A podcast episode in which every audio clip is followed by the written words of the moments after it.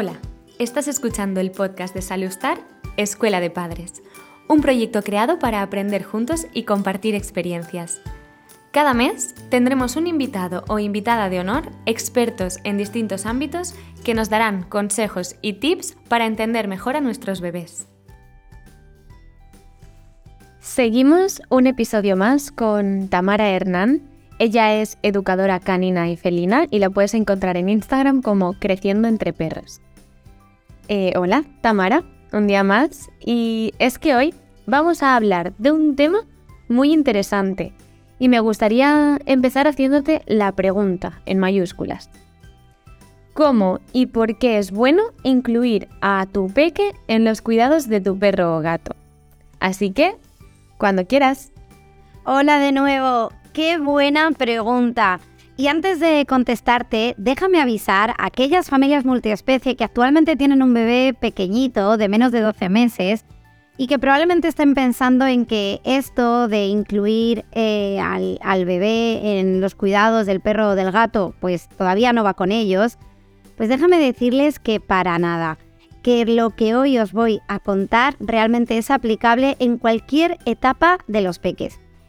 Es bien sabido que la convivencia entre animales y niños y niñas es muy beneficiosa, pero nunca podemos ver al animal como una herramienta para conseguir determinados objetivos, ya que a menudo los titulares hablan del perro como si fuese curativo o milagroso.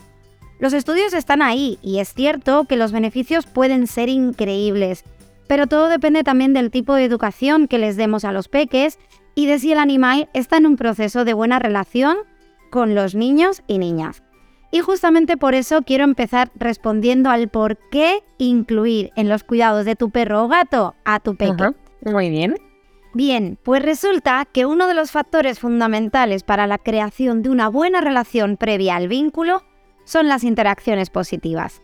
Si el animal siente que el peque participa o bien su presencia le proporciona cosas buenas, vamos a ir creando unos buenos cimientos para esa futura relación, ¿Y cómo lo vamos a hacer?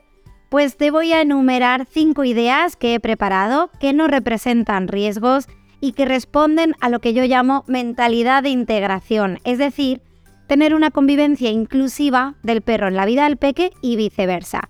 Así que allá vamos. Lo primero que debes saber es que una de las fuentes primarias del aprendizaje de los bebés es la imitación, Así que siempre que puedas, si vas a realizar tareas de cuidados del perro o del gato, intenta que el bebé esté contigo, o bien porteado o bien en brazos. Por ejemplo, cuando le pones el agua limpia o le pones de comer, cuando juegas con él, cuando le paseas, cuando le cepillas, cuando cambias esa bandeja de la arena. Por otro lado, también puedes practicar un momento de mimos conscientes, o lo que yo llamo el momento oxitocínico mientras porteas a tu bebé o le tienes al lado en el suelo. Así tu peque verá que la mejor interacción es calmada y tranquila y aprenderá a su vez a acariciar al perro o gato según como tú lo hagas.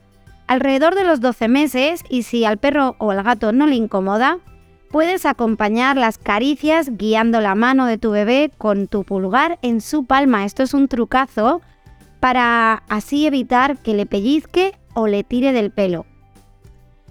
Otro consejito, pues utiliza cuentos que incluyan texturas de pelo, que hay de estos muchos, o peluches también, para practicar cómo acariciar sin tirar del pelo, dónde le gusta o no le gusta que le toquen a tu perro o gato, o cómo cepillarle.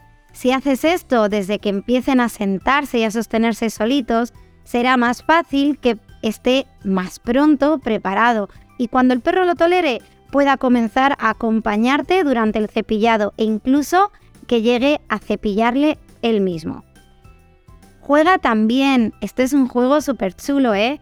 Juega a recoger pegotes de plastelina como si fuesen las cacas, con una bolsa simulando lo que será recogerlas el día de mañana durante el paseo con tu perro o en el arenero de tu gato.